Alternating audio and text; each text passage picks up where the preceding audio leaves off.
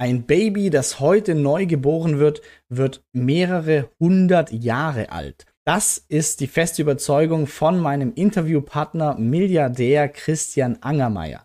Er ist Seriengründer, kommt aus Deutschland, lebt heute in London, investiert mit seinem Family Office hauptsächlich in Unternehmen, Biotech für Langlebigkeit, aber auch Psychedelika, die Nutzen haben bei der Heilung von chronischen Krankheiten. Im Interview sprechen wir über das Thema, wie werden wir 120, 200, was können wir heute schon tun, und auch eure Fragen im Vorfeld, nämlich was macht ein Milliardär glücklich, was treibt ihn heute noch an und seine Tipps sowie Buchempfehlungen, wenn er heute noch mal starten würde, sein Weg von 0 Euro zu einer Milliarde. Viel Spaß im Interview.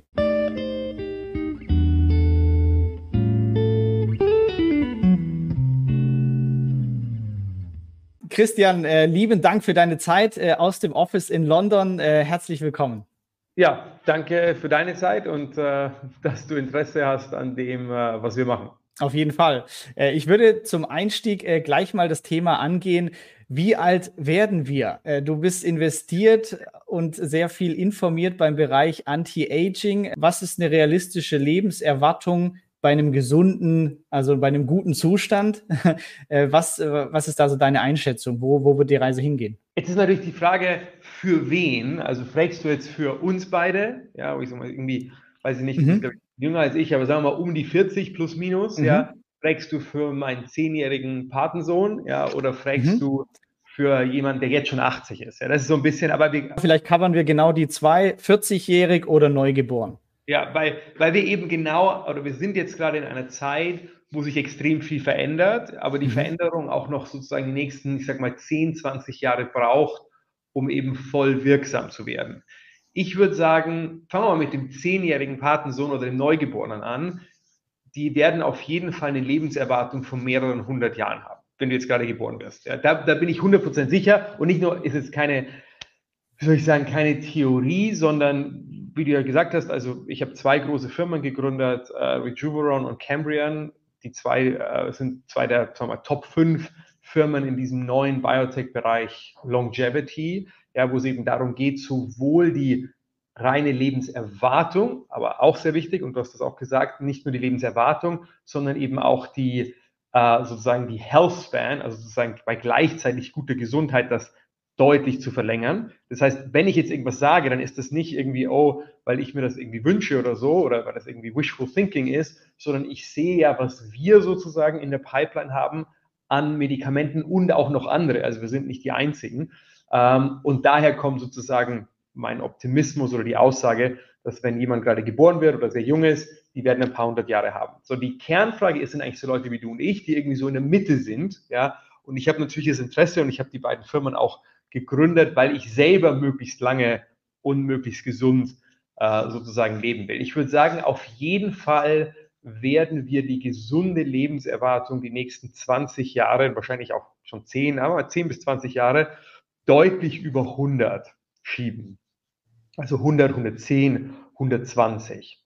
So, was ja schon mal einen Rieseneffekt hat. Mhm. Weil was, glaube ich, was wichtig ist zu verstehen, und da ähm, äh, und dann, glaube ich, wird es vielen Leuten, die sagen, oh mein Gott, das kann doch nicht ernst meinen, dass wir irgendwie ein paar hundert Jahre alt werden, ist, dass das nicht so sein wird, dass ihr morgen in der Zeitung lest, Headline, Christian Angermeier hatte Erfolg und jetzt werden wir von einem Tag auf den anderen 200 Jahre alt, sondern das wird so ein graduelles Verschieben und Verlängern der Lebenserwartung sein. Also jedes Jahr sozusagen ein bisschen mehr.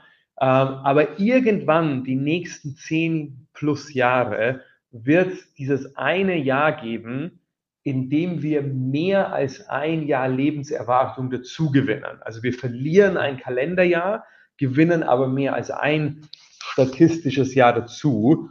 Und ab dann sozusagen kann dieses Red Race sehr lange gehen, wenn man immer sozusagen mehr dazu gewinnt, als man verliert. Das ist so ein bisschen die Überlegung. Das heißt, wenn ich jetzt mal uns beide angucke und sage, wir sind beide um die 40, haben wir ja heute schon 40 Jahre noch vor uns, 45 Jahre. Und man darf wirklich nicht unterschätzen, was das heißt in, im, im Sinn von Fortschritt und, und Development. Ich glaube, wir, wir haben jetzt, glaube ich, weiß nicht, wann, wann der Podcast rauskommt, aber sozusagen letztes Wochenende die ganzen AI-Headlines um OpenAI und so weiter gesehen. Also ich glaube, wir stehen am Anfang, und ich bin sogar sicher, wir stehen am Anfang von einer, einer extrem exponentiellen Entwicklung in allen Bereichen, aber eben auch in Biotech.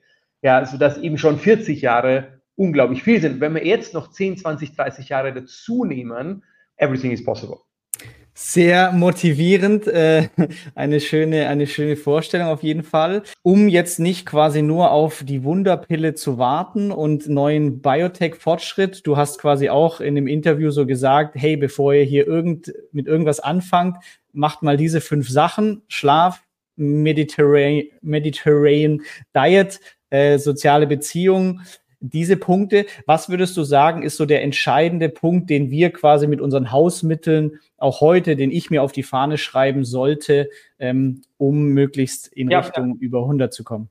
Also zwei Sachen. Das eine ist, es wird nie das eine Wundermittel geben. Ähm, das ist ganz wichtig, weil, und da bin ich extrem stolz drauf, weil in 2013 hat ein, ein Forscher namens Manuel Serrano, der jetzt ein Kollege ist und bei Rejuveron arbeitet, ähm, das erste Mal definiert, was heißt eigentlich altern. Wir nutzen immer das Wort Aging und, und bis 2013 ging man davon aus, also es gab viele Leute bis 2013, die gesagt haben, Aging ist natural und wir können das nie sozusagen ändern. Und dann gab es einige wenige, die irgendwie geglaubt haben, okay, und ich war immer so in dem Camp, Aging is, is a disease, also Aging ist, ist eine Krankheit. Ja, äh, allerdings die falsche Annahme bis 2013 war, dass es eben diesen einen Switch gibt, sozusagen. Wir müssen nur diesen einen ja, Switch, diese eine Modalität finden, die sozusagen Aging auslöst und müssen die, diesen Switch sozusagen ausschalten und dann würden wir nicht mehr altern. So, das war sozusagen die Idee vor 2013 und die war falsch. Ja, und deswegen gab es auch vor 2013 keine wirklichen Fortschritte oder wurde dieses ganze Thema Longevity Biotech nicht ernst genommen. Und dann kam Manuel, ja, der in 2013 äh, ein, ein, sehr großes Research Paper in Nature äh, veröffentlicht hat, was quasi aussagt, Aging is not a single disease, also es gibt nicht diese eine Krankheit, wir, wir nutzen das Wort, weil das ist sozusagen, was wir von außen beobachten, sondern Aging sind zwölf verschiedene Krankheiten. Er hat die neun, äh, im ersten Schritt neun, und dann hat er sie ergänzt auf zwölf Hallmarks of Aging genannt. Ja, also sozusagen der Meilenstein ist zu positiv, aber die sozusagen zwölf großen Aging sozusagen äh, Faktoren. Ähm, und die zusammen kreieren das, was wir dann eben landläufig als Altern bezeichnen. Was aber so interessant war, war, dass diese zwölf Hallmarks of Aging sind jetzt auf einmal sehr greifbare Probleme. Also wenn ich damit zum Arzt gehe, dann sagt mir ein Forscher oder ein Arzt nicht, das ist ja verrückt, sondern sagt, okay, ja, das verstehe ich. Da geht es um die Stammzellen funktionieren nicht mehr, der Metabolismus versagt, du kannst nicht mehr mit abgestorbenen Zellen gut umgehen und so weiter.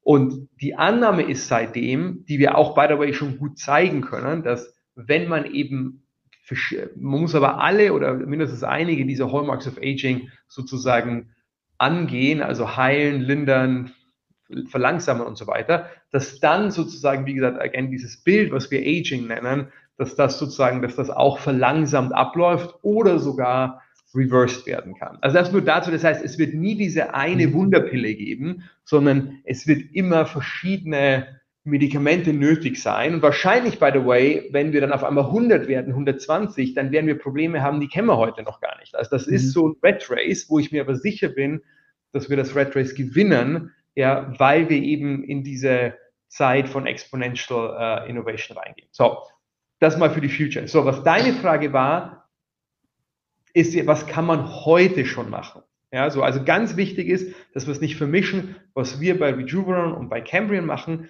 das sind neue Medikamente, die obviously eben, weil sie neu sind, heute noch nicht auf dem Markt sind. Ja, wir sind aber schon relativ weit. Wir sind teilweise Phase 2. Ja, also wir sind schon, das nennt man im Menschen. Ja, äh, ähm, äh, und dann gibt es, wie gesagt, Phase 1, 2, 3. Ja, also wir sind schon für Biotech-Verhältnisse relativ weit, aber die Medikamente, die wir haben, sind noch nicht zugelassen. Jetzt kann man aber eben heute schon Sachen machen, die kann man jetzt mal unter gesunder Lebensweise zusammenfassen, die, die, die nicht helfen, dass du 120 wirst, die aber sozusagen die Wahrscheinlichkeit erhöhen, dass du mit plus minus 40 in 10 oder 20 Jahren noch am Leben bist. Die Wahrscheinlichkeit aber ist relativ hoch statistisch gesehen, aber das Problem ist, wenn man sich Lebenserwartung anguckt und wir momentan sagen, wir haben eine Lebenserwartung von 80, 85 Jahren, dann ist das ja nicht so, dass alle Menschen 80, 85 werden und dann sterben, sondern es ist diese berühmte, äh, wie sagt man da, Bell Curve. Kurve. Ja, da, und leider sozusagen ab dem 40. Lebensjahr plus minus steigt das Risiko, im nächsten Jahr zu sterben, das, was diese Glockenkurse auf, aufsagt, äh, steigt ein bisschen an. Ja, es ist nicht hoch, ja, aber sozusagen das Risiko zu sterben, für nehmen wir mal mich, ich bin 45, ja, für einen 45-Jährigen in den nächsten zehn Jahren, äh, weiß ich nicht genau, was die Antwort ist, aber die ist wahrscheinlich irgendwie 5% oder so sein, 10%. So nicht super hoch, aber auch nicht zero. So, und jetzt gibt es viele Sachen, die du heute schon machen kannst, die eben die Wahrscheinlichkeit erhöhen, dass du deine heutige Lebenserwartung voll ausschöpfst, also die 85 Jahre, sodass du möglichst viel Zeit hast, sozusagen zu warten, mhm. dass Leute wie ich erfolgreich sind. Und das waren die fünf Sachen. Und da kann man jetzt viel, da kann man viele Supplements nehmen. Ja, und ich weiß dann, die Leute sagen, oh, der Christian nimmt irgendwie 30 Supplements. Das stimmt, ja, aber was ich immer sage, bevor man sozusagen zu den Supplements geht, die, äh, das ist die Kür, ja, sondern muss man erstmal die Basics richtig haben. Und die Basics sind eben die, die großen fünf oder sechs, ich nehme mal eins dazu. Also das aller, allerwichtigste ist Schlaf. Ja, man kann sich gar nicht vorstellen, wie wichtig Schlaf ist. Und das ist ein Fehler, den fast alle Menschen machen. Schlafen zu wenig, schlafen schlecht, schlafen unregelmäßig, ja. Ähm, und, und dann, also wenn man da, wenn man nicht auf seinen Schlaf achtet, dann muss man mit mir auch nicht über, über sozusagen äh, irgendwelche Supplements reden. Ja, it's the, the most important thing.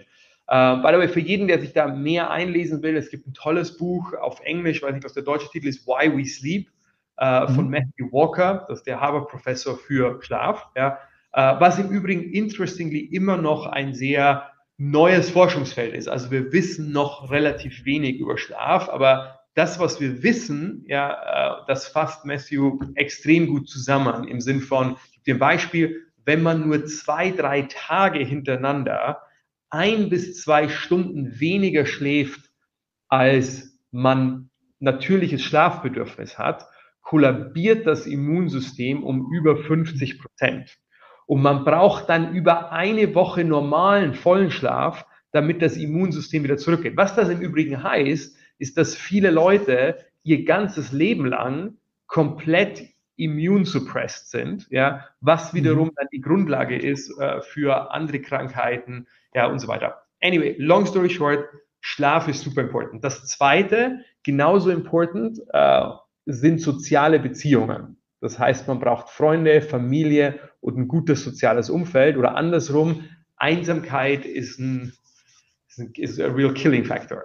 Ähm, das dritte ist mediterrane Diet. Ich bin jetzt nicht in irgendeinem Camp und das ist auch keine Science, die das sagt, dass man jetzt gar kein Fleisch essen darf und so weiter. Aber sozusagen am Ende ist es wichtig, eine ausgewogene Ernährung, mehr Fisch als Fleisch, ja, äh, viel Gemüse, äh, wenig bis gar kein Zucker, wenig bis gar keine, ich sage mal, schlechten Kohlenhydrate. Das sind die kurzkettigen Kohlenhydrate, also Nudeln, Reis, Brot. Ja. Dann lieber Linsen, Bohnen äh, und solche Sachen. Ähm, dann das vierte ist Sport, extrem mhm. wichtig.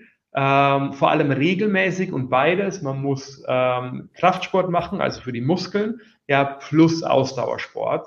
Ähm, das fünfte ähm, ist kein Alkohol. Das, wir, hoffentlich schalten jetzt die Leute nicht aus, ja, aber das ist, und wir kommen ja noch zu anderen Themen, ja, aber äh, Alkohol ist mit Abstand die schlimmste Droge, ja schlimmer als Cannabis, schlimmer als Rauchen, aber Rauchen ist auch super bad. Also nicht kein Alkohol, nicht Rauchen, keine Drogen sozusagen. Ähm, und äh, dann das sechste, was ich immer jetzt seit neuestem mit dazu nehme, weil es einfach wichtig ist, um da ein bisschen Awareness zu schaffen, ist Vorsorgeuntersuchungen. Weil mhm. es quasi die, am Ende ist es so, zwischen 40 und 70, wenn man stirbt, stirbt man meistens an entweder Herzinfarkt, Stroke, also Cardiovascular mhm. Problems oder an Krebs. Ja. Alles andere sind ganz nischige Sachen. So und beide Sachen, also Herzprobleme, Kreislaufprobleme und, äh, und Krebs kann man, wenn man sie frühzeitig erkennt, mittlerweile sehr gut behandeln. Ja, das heißt also auch da, je mehr man zur Vorsorge geht, umso besser, sodass wenn irgendwas Negatives passiert, man dann noch rechtzeitig einschalten kann. Mhm. Sehr Doch, wenn man das macht, glaube ich, ja. dann, dann, dann, hat man auf jeden Fall das Potenzial, ich fasse es nochmal zusammen, die heutige Lebenserwartung, die eben schon 80, 85 Jahre ist, voll auszuschöpfen. Ja, und dann habe sozusagen ich genug Zeit, ja, äh, mhm.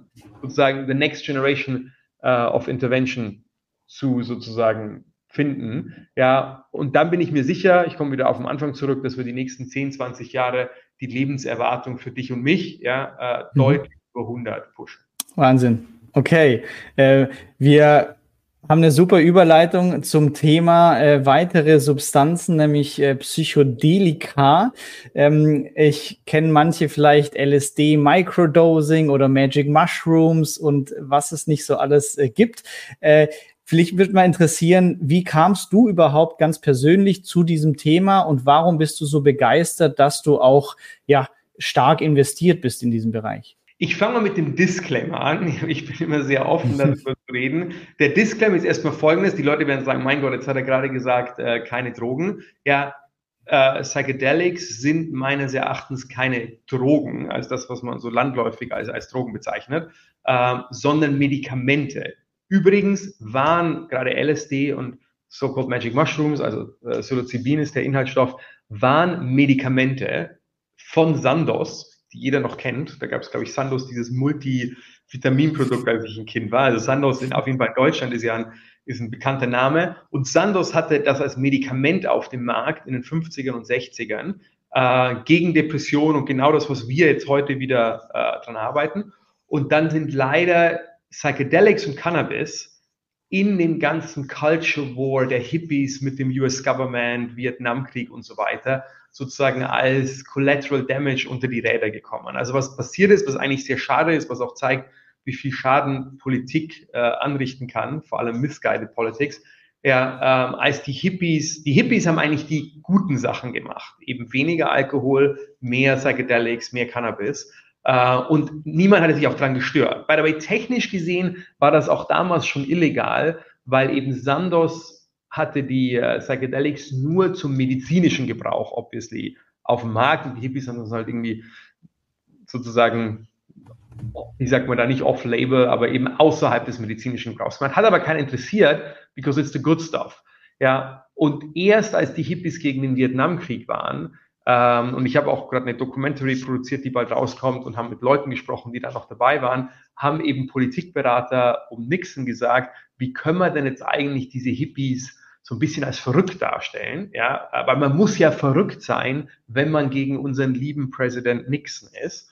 Und so kam dann diese ganze Idee, oh, lass uns doch sagen, Psychedelics are bad und so weiter, completely ohne Grundlage.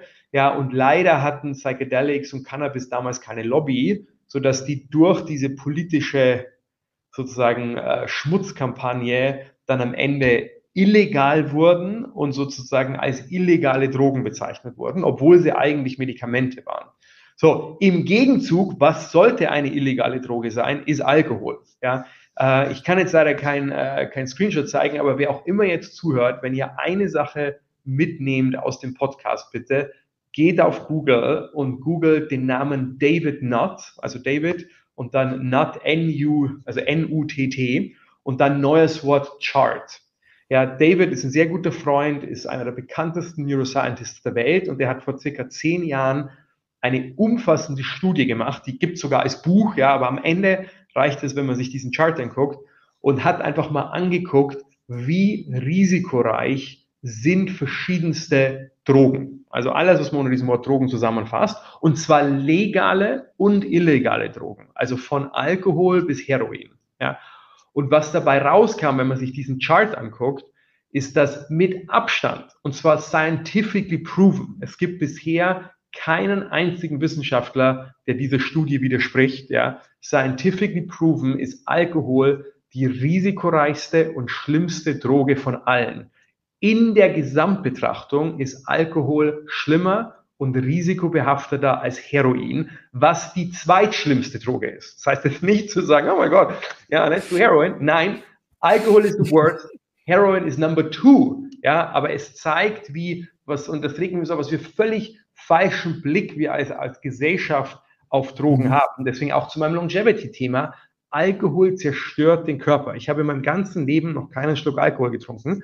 Ja, und zwar, I'm very happy about it. Also ich bin mir sehr sicher, de facto, dass es mir gesundheitlich äh, sehr gut geht äh, und ich auch ein gutes Gefühl habe, wie mein Alterungsprozess abläuft, ja, ist vor allem, weil ich keinen Alkohol, äh, kein Alkohol trinke. So, und dann, wenn man sich diesen Chart by the way anguckt, auf dem ganz anderen Ende, also sozusagen links ist Alkohol als schlimmste Droge, dann kommt Heroin, dann kommt Crystal Meth und alles, what is bad. Und ganz rechts, quasi kein Risiko, kommt LSD und Magic Mushrooms. Die haben wirklich keine Toxicity. Ja, das einzige, da ist ein ganz kleiner Risikobalken, ist nur, dass man, wenn man eben Psychedelics nimmt, hat man diesen berühmten Trip, ja, und muss aufpassen, dass man keinen Unfall baut, also im Auto fährt und so weiter. Ja, also man hat ein Unfallrisiko, aber that's it. There is zero toxicity. So, und jetzt zu deiner zweiten Frage. Das war im Übrigen, wie ich drauf kam, weil genau das, was ich jetzt erzählt habe, ja, hatte mir in 2014, sorry, 2013, ein äh, Neuroscientist erzählt, neben dem ich zufällig beim Dinner saß. Uh, big Shoutout, uh, um, um, uh, Professor Spannagel von der Uni Mannheim, dem ich das alles zu verdanken habe. Rainer Spannagel. Und, ähm, und der hatte mir das genauso erzählt, wie ich, wie ich jetzt euch erzählt habe, kein Alkohol, da, da. Und ich wollte aber eigentlich, weil ich war immer sehr gegen Drogen eben, also gegen dieses negative Wort Drogen. Ich habe noch nie Alkohol getrunken, ich habe noch nie eine Zigarette geraucht. Ich habe auch noch nie Cannabis probiert, weil ich immer dachte, mir geht es eigentlich sehr gut. Ich bin immer relativ happy. Ja, äh, ich glaube, ich bin nicht blöd. Ja, äh, sozusagen, äh, why rock the boat? Ja. Und äh, bin aber aus dem Meeting rausgegangen und dachte mir, okay, super interessant, aber I don't need it. Weil so, jetzt kommt noch der zweite Punkt. Was hat er mir auch erzählt, Rainer, damals, ist, dass eben, was ich gerade gesagt habe, alle diese Psychedelics benutzt wurden, um verschiedenste Mental Health Issues zu heilen, also Depression, Angstzustände, übrigens sogar Abhängigkeit von anderen Drogen. Also nicht nur Psychedelics machen nicht abhängig, zero, sondern sie heilen sogar Abhängigkeit von anderen Drogen. Also wir haben super gute äh, Resultate mit für äh, Alkoholabhängigkeit bis hin zu Heroinabhängigkeit und Op Opioid-Addiction und so weiter. So, äh, ich habe gesagt, ja, ich brauche das ja nicht, ja, äh, bin aber dann ein Jahr später und ich bin sehr persönlich spirituell und ich glaube immer sozusagen die richtigen Sachen passieren im richtigen Moment und ich war mit meinen zwei besten Freunden im Urlaub in der Karibik, was wichtig ist, sonst könnte ich nicht drüber reden, weil in der Karibik diese Substanzen nicht illegal sind. Ja, also sozusagen, ich habe es gemacht in einem Land, wo es sozusagen erlaubt ist. Ähm, und die hatten homegrown Magic Mushrooms dabei. Und irgendwas, normalerweise hätte ich Nein gesagt, ja, weil die auch gesagt haben, hey, wir machen morgen Magic Mushrooms, aber wir wissen ja, du machst sowas nicht, ja. Und aus irgendeinem Grund, nachdem ich das alles gelesen hatte, sozusagen, wie positiv die sind, wie risikolos und so weiter, dachte ich mir, let's try it. Ja.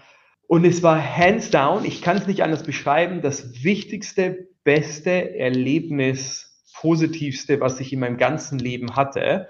Ja, und eben Biotech, da haben wir jetzt noch nicht drüber gesprochen, kurz über Longevity, aber sozusagen in generell ist in meiner Firma Apeiron ist, ist Biotech ist unser größter Investment sozusagen ähm, Bereich. Ja, und ich kam aus dem Trip sozusagen raus am nächsten Tag und dachte mir, holy shit, ja, wenn es so positiv für mich ist, und ich bin ja jetzt nicht reingegangen, um sozusagen ein Problem zu lösen, ja, ich wollte ja eigentlich gar nicht, ja, wenn es so positiv für mich ist und sozusagen, dann kann ich verstehen, wie es eben Menschen, die ein echtes Problem haben, das sie lösen wollen, ja, wie, wie sozusagen, wie diese Medikamente da helfen können. So, und jetzt letzter Punkt, weil mir wichtig ist, dass das richtig rüberkommt. Was dann meine Entscheidung war, ist, dass wir und eben jetzt mit, mit sehr großem Erfolg, weil wir kurz vor der Zulassung stehen, aber dass wir diese Psychedelics wieder zurückbringen als Medizinprodukt. Das heißt, ganz wichtig, meine Aussage ist nicht, dass jemand, der jetzt zuhört und sagt, oh, I'm just interested oder vielleicht noch wichtiger, wenn jemand zuhört, der sagt, oh, ich habe ein Problem, ich habe Depression und so weiter, ich gehe jetzt mal und baue mir Pilze an oder so, sondern ganz wichtig, ein wichtiger Teil ist sozusagen die Trip-Begleitung oder nennen wir es mal die Therapie. Also das äh, können wir auch gerne länger drüber reden, aber in Kurzform ist, Psychedelics wirken zusammen mit einer äh, Psychotherapie, mit einem Psychotherapeuten. Ja, und wir wollen nicht, dass diese Psychedelics wieder frei verkäuflich sind. Also das ist nicht das gleiche wie Cannabis, sondern wir wollen und sind dabei, verschiedenste Psychedelics zuzulassen als Medizinprodukte, also als, als, äh, als Arzneimittel, ja, aber als Arzneimittel, die man nur zusammen mit einem Arzt machen kann.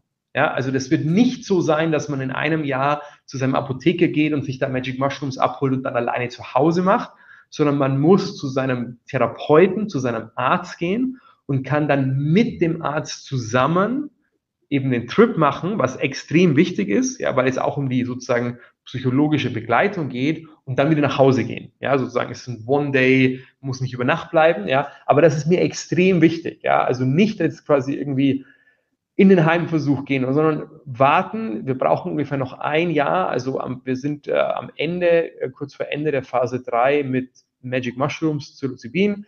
Ja, ähm, und dann gibt es weitere Psychedelics, die dann folgen werden. Ja, also irgendwann hoffentlich in 2025, spätestens Ende zu 24, zu 25, wird es in Europa und USA Psilocybin und dann hoffentlich später andere Psychedelics als Medizinprodukt sozusagen ähm, mit einem Therapeuten zusammengeben. So, und das ist, was ich sozusagen erreichen will. Ja, und das ist meine große Passion. Nicht einfach sozusagen alleine zu Hause machen, bitte. Verstanden. Und äh, kannst du von deinem ganz persönlichen Erlebnis noch, noch bisschen beschreiben für die Leute, die jetzt sowas noch nicht erlebt haben? Ähm, was, was, was fandest du, warum war das dein bisher bestes Erlebnis, dein Magic Mushrooms Trip? Hattest du da weiß ich nicht, du hast ganz fokussiert, klar gesehen, viel mehr gelernt über dich. Ähm, wie kann man sich das vorstellen? Warum war das so ein tolles Erlebnis ja. für dich? Es ist am Ende ist es immer schwierig zu erklären, weil, by the way, das ist auch so ähm, die Geschichte von Psychedelics, wenn ich die vielleicht noch kurz erwähne und dann komme ich zu meinem persönlichen Erlebnis.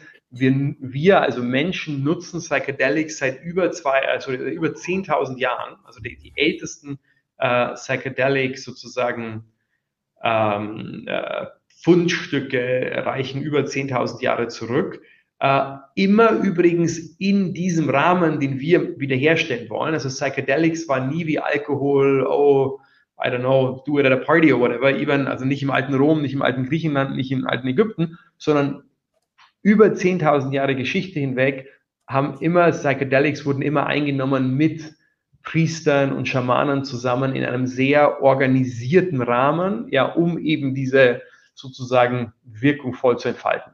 Ähm, was sich durchzieht durch die, die letzten 10.000 Jahre, dass immer die Aussage ist, sorry, sozusagen, dann komme ich zu meinem, dass es extrem schwierig ist, sozusagen eine Psychedelic-Erfahrung in Worte zu kleiden, weil es im wahrsten Sinne des Wortes eine am Ende kann man sagen, eine spirituelle, religiöse, transzendente Erfahrung ist, die sich, wie gesagt, extrem schwierig in Worte fassen lässt. Ja.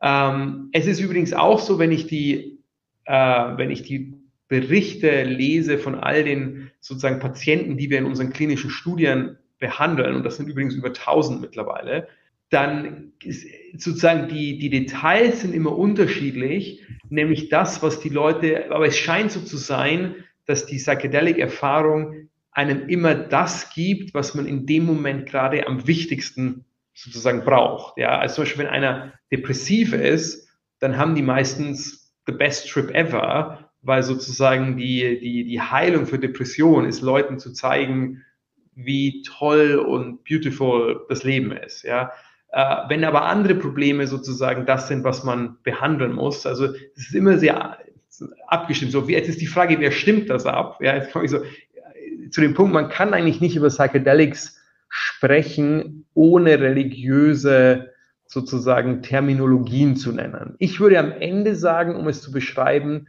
man trifft Gott und sich selbst, ja, äh, seine eigene Seele und eigentlich sozusagen realisiert dann, dass es gar nicht so viel Distanz zwischen äh, Gott und einem selbst gibt. So, als wenn ich aber das Wort Gott benutze und ein Christ hört zu, dann denkt er sich vielleicht ein bisschen anderes, als wenn ein Muslim zuhört oder, oder, äh, oder jemand jüdischen Glaubens. Ja, am Ende ist aber auch interessant, dass alle sozusagen die gleiche Erfahrung haben, eben dann nur sozusagen Worte benutzen, die sie so kennen aus ihrem sozusagen Leben. Ja, aber am Ende ist es eine tiefe spirituelle Erfahrung, wie gesagt, so würde ich es mal formulieren, in der man sich selbst und eben Gott oder dem Göttlichen begegnet.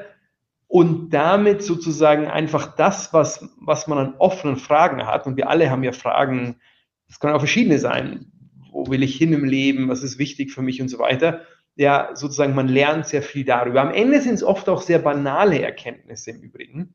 Das heißt, viele Details, wenn ich jetzt sagen würde, weiß nicht, ein ganz tiefe Erkenntnis war, ich muss mehr Zeit mit meinen Eltern verbringen. So, da würde, würdest du jetzt vielleicht sagen, mein Gott, das hätte ich ja auch sagen können. Ja, also, so, aber, aber die, was wichtig ist, ist die Tiefe der Erkenntnis und sozusagen das Level, auf dem man das lernt. Sorry, mhm. es ist, ja, es ist wirklich schwierig, sozusagen das auszuführen. Ja. Aber das ist, das ist vielleicht sehr, hoffe ich, ich glaube, es konnte es ein bisschen beschreiben. Mhm. Ja, weil, also wird ja auch Halluzogene genannt. Das heißt, du sagst aber nicht nur, das sind Halluzinationen, sondern eher Zugang zu anderen. Ja, es ist eigentlich Visionen, das Wort, Hallu ja, dieses Wort ja. Halluzinogene. Ich sage, weil da denken die Leute, ah, sehe ich irgendwelche Märchenfiguren, die nicht da sind. Mhm. Das ist weniger der Fall. Es geht wirklich mehr um diese tiefe spirituelle Erfahrung. Und wie gesagt, ich glaube, am Ende äh, ist es am besten zu sagen, oder am besten ist es am, am genauesten zu sagen, man trifft das Göttliche, Gott und sich selbst. Was im Übrigen, um zum Thema Happiness zu kommen, eine der ganz einfachen Regeln ist, die aber fast alle ein Problem damit haben, wir alle, die zu beachten ist, nämlich um glücklich zu sein im Leben, muss man eben sich selbst kennen, also muss wissen, was man eigentlich will im Leben. Und wenn man das mal weiß, dann muss man auch sozusagen den Mut haben, sein Leben so zu gestalten. Und so einfach sich das anhört, ganz viele Menschen, die wir in, in, in Depressionstherapie sozusagen begegnen, entweder, das ist am schlimmsten, wissen oft gar nicht, was sie eigentlich wollen und was sie glücklich macht. Und zwar, weil, weil sie seitdem sie ein Kind sind, erzählt bekommen, was sie zu machen haben, wie sie zu denken haben, wie sie zu sein haben, wie sie in die Gesellschaft zu passen haben und so weiter. Das heißt also, wir werden sozusagen zugemüllt über unser ganzes Leben mit Erwartungen anderer, sodass im allerschlimmsten Fall Menschen vergessen oder gar nicht mehr wissen, was sie eigentlich wollen. Ja, oder manchmal wissen Leute zwar, was sie wollen, was sie glücklich macht, Sie haben aber Angst, es sozusagen umzusetzen, weil auch da wieder, weil sie glauben, sie müssen irgendwie so und so sein, sie müssen in Society passen und alles. So, und Psychedelics zeigen dir einfach sozusagen, okay, that's the real you, das ist, was du willst, das macht dich glücklich. Lassen dir aber die Option weiter, weil die sind nicht manipulativ. Du kommst aus dem Trip raus, du hast mehr über dich gelernt und kannst dann selber entscheiden, ob du das jetzt umsetzen willst oder nicht. Deswegen ist es übrigens so wichtig, dass man Therapeuten an seiner Seite hat, der einem dann eben hilft, sozusagen das Gelernte oder das, was man jetzt erfahren hat, auch im Leben umzusetzen, weil nur dann hat man einen sozusagen long-lasting Effekt. Mhm. Das vielleicht auch noch, oder wenn ich mit anderen Leuten über das Thema spreche, die noch nie was davon gehört haben, oder was ich so faszinierend finde, ist, dass es gerade bei chronischen Alkoholsüchten, Depressionen quasi mit einigen triple Therapie-Sessions dann oftmals getan ist. Also es ist kein Ersatzmedikament für Antidepressiva oder für was anderes, sondern es geht eher quasi um Einzelevents, die dann genau. wirklich so chronische Krankheiten ähm, heilen können. Vielleicht da so, jetzt wollen wir mal so ein Insider ähm, da haben, kannst du vielleicht gerade in dem Bereich was zu den regulatorischen Bestimmungen auch sagen? Wie ist da so deine Einschätzung? Der eine oder andere sagt vielleicht, ey, ich investiere jetzt in den Bereich, äh, in Aktien, aber die Kurse die letzten Jahre sahen nicht so rosig aus. Okay, dauert es vielleicht einfach noch. Ähm, was ist so der limitierende Faktor, der gerade noch Zulassung im, im Weg steht? USA, MDMA gegen PTSD, ähm, Zulassung kurz davor. Ähm, wie ist so das regulatorische Umfeld ähm, aus deiner Sicht für, für die nächsten ja, fünf bis zehn Jahre oder vielleicht noch, noch kürzer? Also, das ist das Absurde gerade. Ja, und wir können gerne meine Aktie, also meine Firma Atai, was mit Abstand äh, die Nummer eins in dem Psychedelics-Bereich ist, wie gesagt, da bin ich jetzt ein bisschen cocky oder sehr stolz drauf, aber wir haben sozusagen dieses ganze Thema, wir haben es nicht erfunden, weil das gab es ja schon mal in den 50ern, aber wir waren sozusagen die, die es zurückgebracht haben und ich würde sagen 80 Prozent, 90 Prozent aller Patente, weil am Ende geht es hier auch um Patente, mhm. um die Medikamentenentwicklung kann man nur machen, wenn einem die Medikamente auch gehören. Ja, 80, 90 Prozent aller Patente in dem Sektor, die wichtig sind, gehören am Ende zu Atai. Ja. Ähm, also für jeden, der sich Atai angucken möchte, ATAI ist auch das, das Kürzel ja, am Nasdaq, wir sind USA börsennotiert. So, wenn man sich den Kurs anguckt, horrible. Ja, wir sind für 15 äh, Dollar in 2021 an die Börse gegangen und traden jetzt bei 1,10 Dollar. Ja, so deswegen erster Instinkt ist, was du sagst, äh, läuft das nicht, geht da irgendwas schief und so weiter. Und es ist absurderweise genau das Gegenteil operativ. Ja, also sprich das ganze Thema Zulassung, ähm, auch wie die, wie die FDA, wie Behörden drauf gucken, wie dann Ärzte drauf gucken, wie es dann verwenden müssen, ja, läuft extrem gut. Ja, und eben äh, Psilocybin, was wir über eine Tochterfirma Kompass abdecken, äh, würde ich sagen, ist spätestens 2025 dann am Markt in Europa und in den USA. Also wir machen immer Europa und USA gemeinsam.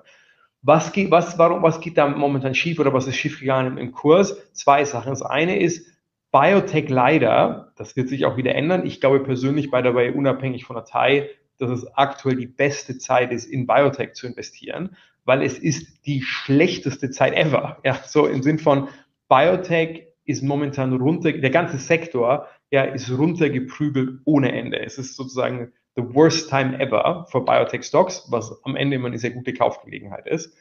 Und in Phasen, wo ein Sektor komplett kollabiert an der Börse, ja, wollen oder schauen sich Investoren einfach keine neuen Sachen an. Neu im Sinn von novel, also neuartig, ja.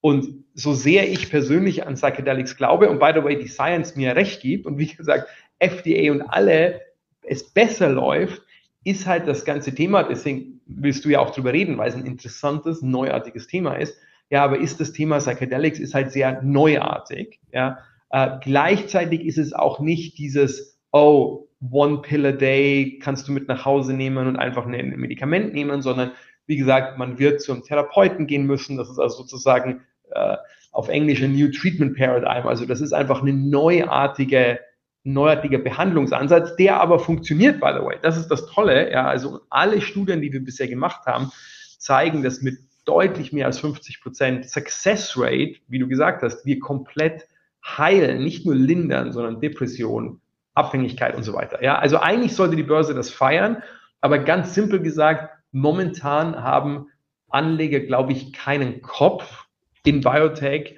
für dieses neuartige Thema, weil Biotech als gesamter Sektor momentan sozusagen super äh, schwierig ist. Wie gesagt, super biased. Ich bin der Gründer der Firma, ich bin der größte Aktionär, ich bin der Chairman, ja, äh, aber wir traden unter Cash. Ja, also man bekommt Atai für weniger als Cash plus wir haben sieben spätphasige Medikamente, was aus meiner Sicht komplett absurd ist, ja.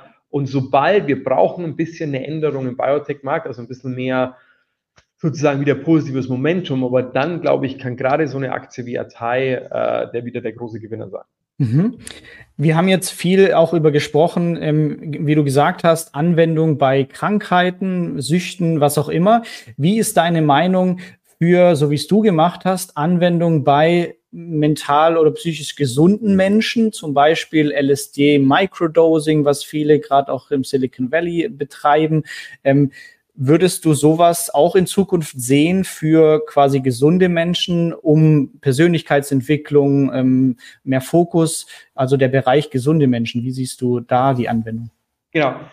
Zwei, zwei Antworten. Das eine ist, ich bin extrem optimistisch für, nennen wir es mal Enhancement. Und by the way, warum? Wir haben ein ganz konkretes, positives Beispiel, jetzt nicht im Mental Health Bereich, sondern im generell, das ist Ozempic. Also ich glaube, wahrscheinlich, ob den Ozempic was sagt. Ozempic ist dieses berühmte Abnehmmittel, was in der Bildzeitung mhm. und überall gerade gefeatured ist, ja, äh, von einer äh, dänischen Firma namens Novo Nordisk. Und Ozempic sozusagen hilft auch sozusagen gesunden, sowieso dünnen Menschen einfach noch mehr sozusagen Gewichtsmanagement zu betreiben und wurde über Nacht zum bestverkauftesten Medikament globally. Und Novo Nordisk als Firma hat über 100 Milliarden Market Cap Zuwachs gehabt wegen Ozempic.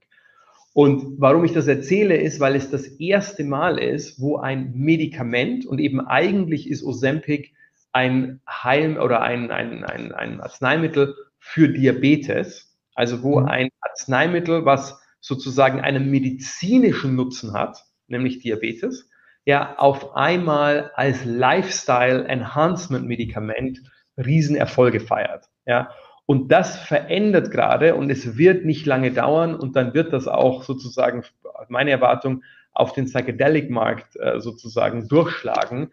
Ja, äh, das verändert gerade die Sicht von Pharmaunternehmen und Investoren auf diese Frage, wer sollte generell eigentlich Medikamente bekommen. Was ich damit meine ist, die letzten 30 Jahre, und ich fand das immer sehr schade, hat die ganze Biotech- und Pharmaindustrie immer nur gesagt, okay, ein, es gibt einen Normalzustand, nennen wir es mal gesund, ja, und jemand muss krank sein und erst dann können wir die Person behandeln, um sie wieder normal zu machen. Und meine Sache ist, und seitdem ich im Biotech bin, war immer die Frage, ja, was ist denn normal? Ja, also vielleicht möchte ich mehr Muskeln haben. Vielleicht möchte ich weniger Gewicht haben. Vielleicht möchte ich noch glücklicher sein. Also sozusagen, wer definiert eigentlich, kommen wir jetzt mal zu, zu, zu, zu Mental Health, ja, wer definiert eigentlich, was ist ein Normalmaß an Happiness, ja, und ab wann bin, ist sozusagen jemand depressiv, ja, warum kann ich nicht sagen, wäre es nicht toll, wenn wir alle noch glücklicher sind, auch wenn wir nicht depressiv sind, ja, also sozusagen, wo wo, wo setze ich die Grenze? Ich fand das immer sehr komisch, ja, dass wir immer warten, bis jemand schwer krank ist, um erst dann zu behandeln. Ja. Und deswegen war ich schon immer sozusagen ein, ein, ein Fürsprecher von, wir sollten überlegen, Medikamente auch zur sozusagen Weiterentwicklung oder Enhancement, also Verbesserung zu nutzen, in allen Facetten, by the way, ob es Mental Health ist oder Gesundheit und so weiter. Again, was ist wo, wo definiere ich perfekte Gesundheit? Was ist perfektes Gewicht und so weiter? By the way, das ist auch ein gutes Thema, ja, um jetzt mal ein bisschen den ganz großen Bogen zu spannen, gerade gesellschaftlich. Es gibt ja gerade in Amerika, aber auch in Deutschland kommt das immer mehr, dieses ganze Thema ähm, ähm, ähm äh, Trans, äh, Transmenschen, Geschlechtsveränderung und so weiter. Ja. Und das sagt ja eigentlich aus, was ich an sich sehr gut finde, dass wir selber die Kontrolle haben sollten über wichtige Entscheidungen, die unseren Körper angeht. Also quasi die ganze Aussage ist ja, wenn jemand als Frau geboren ist, sich aber als Mann fühlt, dann erlauben wir mittlerweile, und das ist ja die große Diskussion, und zwar by the way in Amerika auch schon im frühen Alter, äh, Medikamente zu nehmen, um das zu ändern. Ja, wenn wir das aber erlauben, was ich schon finde, ist eine sehr gewichtige Entscheidung, ja, warum dann nicht sagen, okay, aber warum sollten wir nicht alle erlaubt sein, Medikamente zu nehmen, die uns noch glücklicher machen, die uns noch äh, besser aussehen machen und so weiter. Also ich glaube, der Zeitgeist gerade positiv geht eben sehr in diese Richtung, dass wir es den Menschen selber überlassen, was sie sozusagen als Maßstab und, und Minimalmaßstab äh, definieren. Deswegen lange Rede, kurzer Sinn. Ich glaube, dass nachdem ähm, äh, Psilocybin und andere Psychedelics dann zugelassen sind für die Behandlung von definierten Krankheiten wie Depressionen, dass immer mehr Menschen sagen werden, nee, ich gehe jetzt einmal im Jahr zu meinem Arzt und hole mir sozusagen meinen Booster an Happiness, ja, nicht weil ich depressiv bin, sondern weil es mir gut tut und weil es sozusagen mein Leben bereichert. Zweite Frage war Microdosing. Microdosing ist was, nicht was anderes, aber na, ist was anderes. Also quasi, wenn ich davon rede, von einem Psychedelic Trip, dann rede ich von dem, was ich jetzt mal als Full Trip bezeichnen würde. Das heißt, ähm, äh, sozusagen genügend, dass man eben diesen Psychedelic Trip hat, ja, eben alle diese Realizations und Erfahrungen, die ich beschrieben habe, die eben sehr sozusagen positiv sind für die mentale Gesundheit. Psychedelics haben noch einen zweiten sehr, sehr positiven Effekt, über den wir noch nicht geredet haben, ähm, auf Englisch Neuroplasticity. Das heißt, dass nach einem Psychedelic-Erlebnis, und zwar nach heißt die Tage und Wochen und teilweise Monate danach, das Gehirn anfängt ein bisschen zu wachsen und auch vor allem mehr wieder Verbindungen und in, in den verschiedenen Gehirnteilen aufzubauen. Ja, ganz vereinfacht gesagt, das ist das, wie ein junges Gehirn arbeitet. Also wenn man sich ein 20-jähriges Gehirn äh, in einem MRI-Scan anguckt, und, äh, und ein 50-jähriges Gehirn, dann ist ein 20-jähriges Gehirn agiler, offener, da nutzt man sozusagen alle Bereiche. Ja, und nach einem Psychedelic Trip sozusagen verjüngt messbar und beweisbar das Gehirn. Das kann man auch schon diesen Effekt haben, wenn man relativ wenig Psychedelics konsumiert. Und zwar so wenig, dass man es im Moment gar nicht spürt. Das heißt Microdosing. Also Microdosing Definition ist, man nimmt eine sehr geringe Menge, Menge an Psychedelics, äh, die einem zwar diesen Neuroplasticity-Effekt gibt, aber eben nicht den Trip. So, das Einzige, was ich dazu sagen ist, wir wissen noch relativ wenig über Microdosing. Ja, das ist eine neue Idee, äh, in der Tat insbesondere im Silicon Valley entstanden. Ich glaube am Ende, dass es sehr positiv ist, aber ich könnte das jetzt nicht mit der gleichen äh, Intensität oder Überzeugung sagen, wie ich sagen kann, wenn man einmal im Jahr einen vollen Trip macht sozusagen, dann kann ich sagen, wir haben tausend Leute behandelt und da, da, da, da. Ja. Und am Ende, glaube ich, sollte man sich nicht die positive Erfahrung von einer, von einer so tiefen Psychedelic Experience nehmen. Und ich würde sagen, es ist besser, man macht einmal im Jahr mit einem Therapeuten sozusagen das volle Programm, ja, und bekommt sozusagen die psychologische positive Wirkung und die Neuroplasticity, als jetzt Microdosing zu machen, wo ich am Ende glaube, dass es auch einen positiven Effekt hat, but we don't know. Verstanden, ja. Und wenn man sich das ganze ähm, Psychedelics-Spektrum mal anschaut, hast du da ein Part, sei es Ketamin, Psilocybin, LSD, wo du sagst, das ist so der vielversprechendste in der Gesamtwirkung, egal welcher Bereich, aber wo du für dich sagst, wow, das ist irgendwie so der. Ich glaube, also mein persönlicher Favorite, fangen wir damit an, ist Psilocybin, also der aktive Inhaltsstoff von Magic Mushrooms weil ich immer so lustig sage, das ist wie das Breitspektrum Antibiotika. Ja, sozusagen, das wirkt für alles, hilft für alles, äh, ist sehr gentle, dauert vier Stunden und so weiter.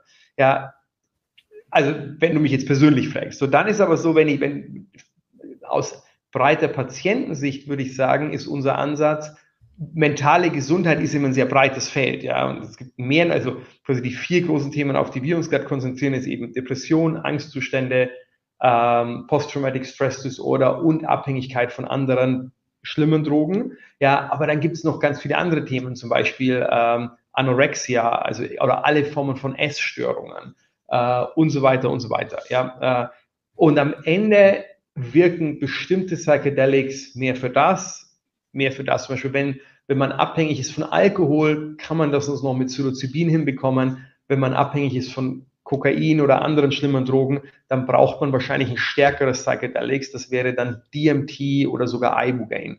Und was wir machen wollen als Atai, ist, dass wir hoffentlich in mehreren Jahren von heute fünf, sechs, sieben verschiedene Psychedelics am Markt haben, in der gegebenen Konstellation sozusagen das richtige Psychedelics. Und dann wird es eben, so wie man heute auch sagen würde, okay, jemand hat Krebs, ja, dann gibt es ja auch verschiedene Antworten, je nachdem, welche Art von Krebs, auf was reagiert das und so weiter. Und so sehe ich Psychedelics. Wir wollen, es gibt verschiedenste, die, die haben alle ihre sozusagen Berechtigung, die haben alle ihre unterschiedliche, im Detail unterschiedliche Wirkung. Und am Ende wollen wir ein Toolset, einen Werkzeugkasten äh, sozusagen bauen für Therapeuten, sodass die ihren Patienten bestmöglich helfen können. Mhm. Ähm, sehr spannend. Äh, Vielleicht äh, ein, ein harter Übergang, aber ich habe im Vorfeld gefragt, ähm, ich darf dich interviewen, welche Fragen habt ihr? Und ein ganz großer Punkt ist ähm, natürlich auch einfach Geld, Vermögen, Milliardär. Äh, wie ist das Ganze? Für mich ist es Mittel zum Zweck. Also Geld hat keinen Selbstzweck, sondern warum wollen Leute Vermögen aufbauen? Auch da geht's wieder glücklich sein, Happiness. Vielleicht da auch die Frage, wie definierst du eigentlich für dich, was ist, was ist Glück? Ich glaube, was ist Glück? Ähm, ich hatte, wenn jemand Lust hat an Weihnachten oder jetzt whatever in, in, in, den nächsten Wochen einen Film anzugucken, ja, ich hatte, weil aber vor Psychedelics, ich war schon immer sehr an diesem ganzen Thema Glück und Happiness äh, interessiert. Und ich hatte einen Film äh, produziert, basierend auf einem Buch, was in Deutschland ein Riesenerfolg war, Hector und die Suche nach dem Glück. Mhm. Äh, und genauso heißt der Film auch, Hector und die Suche nach dem Glück. Äh, ist ein Film, auf den ich sehr stolz bin, richtig guter Cast, ja. Aber ganz am Ende äh, kommt da die Definition äh, sozusagen, dass eben Glück ist dieses subjektive Empfinden, weil es für jeden sozusagen was anderes bedeutet, dass wenn man morgens aufwacht, zu wissen, dass sozusagen man mit sich selbst sozusagen im Reinen und im Guten ist und dass sozusagen der Setup, in dem man sich befindet, den man ja ändern kann, wenn ich fällt, that's the right one for you. Ja, also quasi Glück ist jetzt keine Antwort zu sagen, Geld oder ein Auto oder eine Beziehung, weil es kommt darauf an, was sozusagen, was ich vorher gesagt habe, was will man eigentlich haben? Und dafür ist aber super wichtig, dass man eben weiß, was man will, also sozusagen diese Selbsterforschung und dann das auch auslebt. Ja.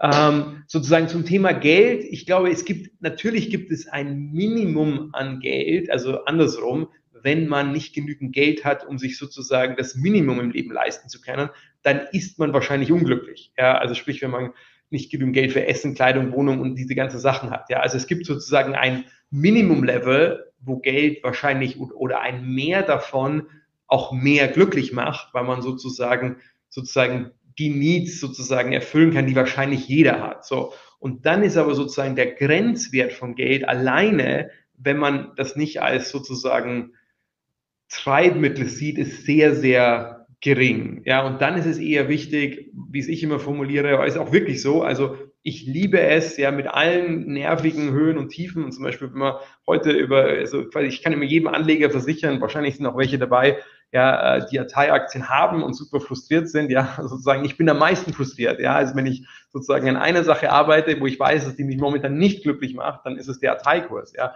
äh, und wir arbeiten dran und ich bin mir auch sehr sicher, dass sich wieder ändert. Aber, äh, aber sozusagen, was mich glücklich macht, ist Firmen wie Atai aufzubauen, ja, wirklich etwas zu kreieren, was am Ende eben dann auch sich niederschlägt in finanziellen Erfolg und gleichzeitig aber auch sozusagen das positive Gefühl, dass man was dazu beiträgt, in diesem Fall wirklich zum wichtigsten Thema overall, nämlich zum Thema globale Happiness. Ja. Äh, also sprich, für mich ist das, ich möchte Firmen aufbauen, Projekte aufbauen und Sachen sozusagen ins Leben rufen und Geld dafür ist so eine Art sozusagen Treibstoff, ja, also ohne Geld kann man eben keine Firmen gründen, kann man nicht Sachen voranbringen und so weiter und deswegen ist Geld wichtig, ja, aber es ist nicht der Zweck. Mhm.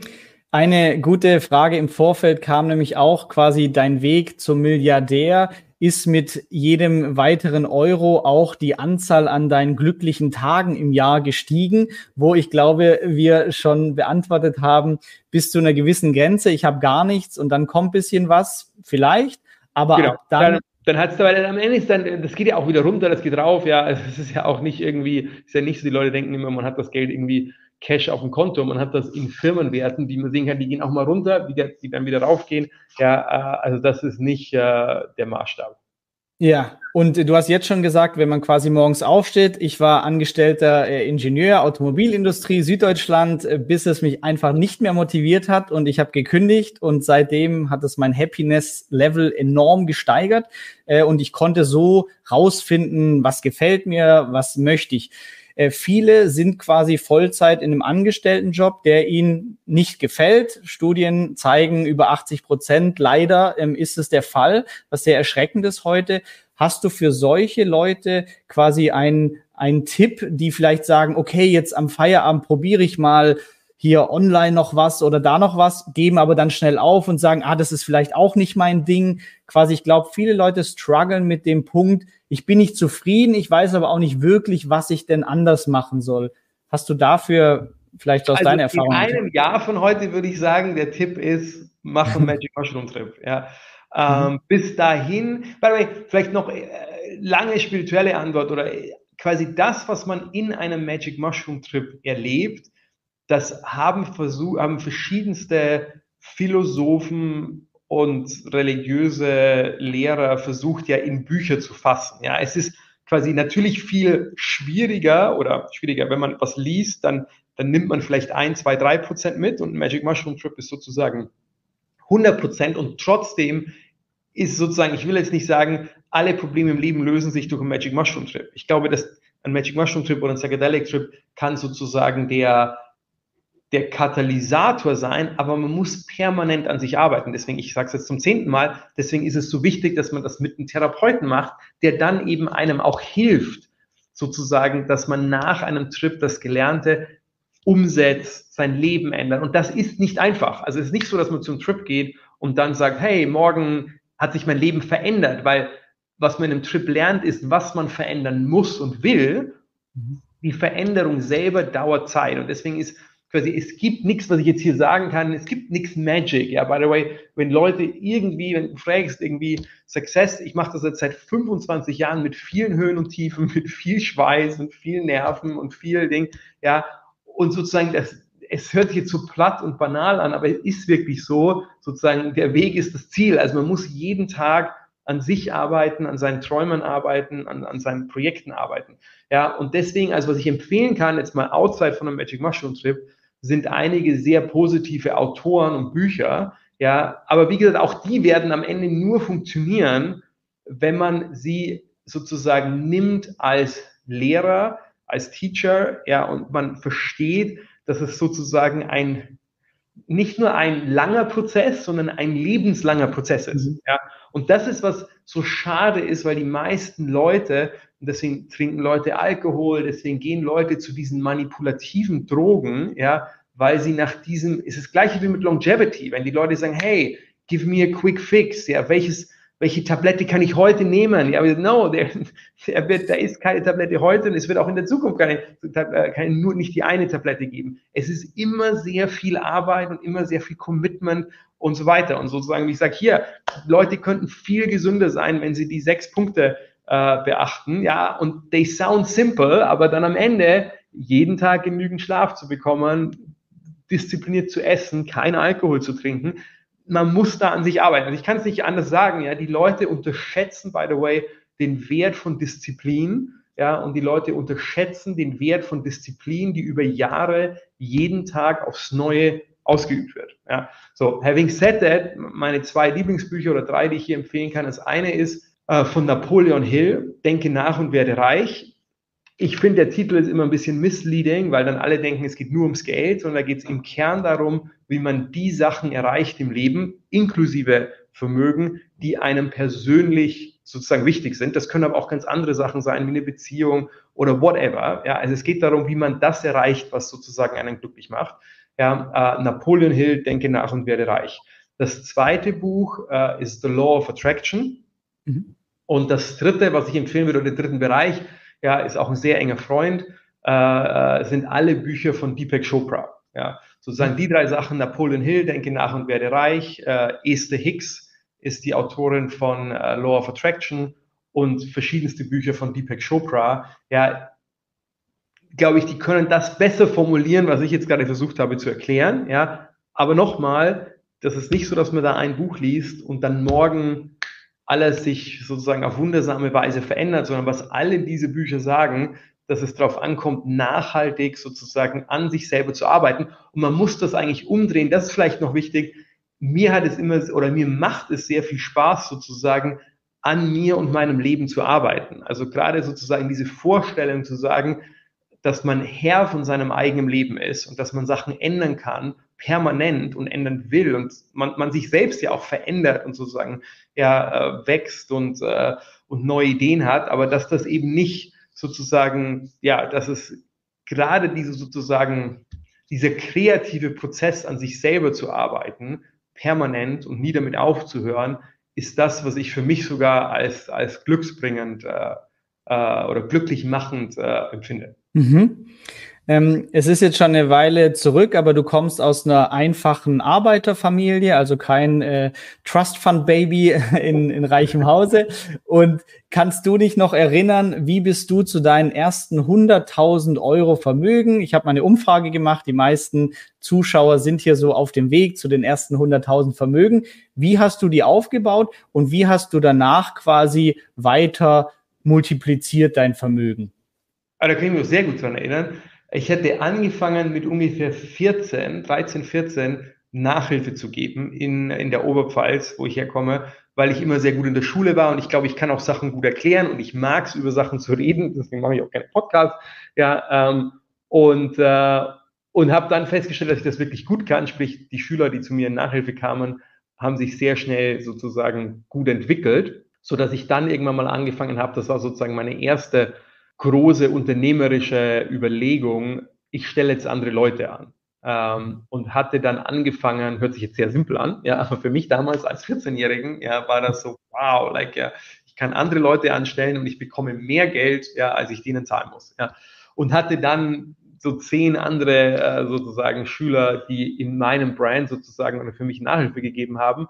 Und äh, ich fand das immer sehr cool und habe da wirklich hart gearbeitet. Ich habe irgendwie so 10, 15 Stunden in der Woche Nachhilfe gegeben, ja, äh, und auch sehr gute Preise gehabt. Und das hat sich kumuliert über meine Schulzeit auf die ersten 100.000 Euro. Äh, und dann habe ich parallel angefangen, in Aktien zu investieren und das war dann, reden wir jetzt über 1996, 97, dann kam der ganze neue Marktboom und so mhm. weiter. Also das war sozusagen dann der, der, der Boost. Mhm. Dann habe ich 1999 und, sozusagen meine, ja. meine erste wirkliche Firma. Wie jetzt kann man sagen, meine Nachhilfestudie war meine erste Firma, aber sozusagen the first real one war eine Firma namens Ribu Pharma, äh, die ich 1999, 2000 mit zwei meiner Professoren in Bayreuth gegründet habe. Ja, und da all credits to them. Ich war nur der sozusagen dritte Co-Writer, aber die hatten damals eine, oder im Rückblick eine extrem wichtige Entdeckung gemacht, nämlich was ist RNAi-Technology. Ja, äh, und die Firma wurde dann sehr schnell sehr groß und das war sozusagen dann der Boost ja, äh, ins Geschäftsleben. Mhm. Und ähm, auf deiner Evolution, gerade auch im Geschäftsleben, was waren das so für Mindset-Veränderungen, die du dich selber durchgemacht hast, von 14 bis Next Level, Next Level? Gab es da so, so ein paar gravierende Shifts, die du selber ähm, durchgemacht hast auf dem Weg? Gar nicht jetzt Shifts, aber ich weiß nicht, ob es 14 oder 15 war, aber relativ am Anfang ähm, hatte ich das Thema, äh, das ist so, das, würde ich, das werde ich nie vergessen, weil ich bin nach München gefahren, äh, was für mich damals übrigens war, sozusagen nach München zu fahren, war sozusagen in die große Stadt zu gehen. Das war mhm. von Wiesau, wo ich herkomme, äh, zwei, über zwei Stunden, zweieinhalb Stunden weg.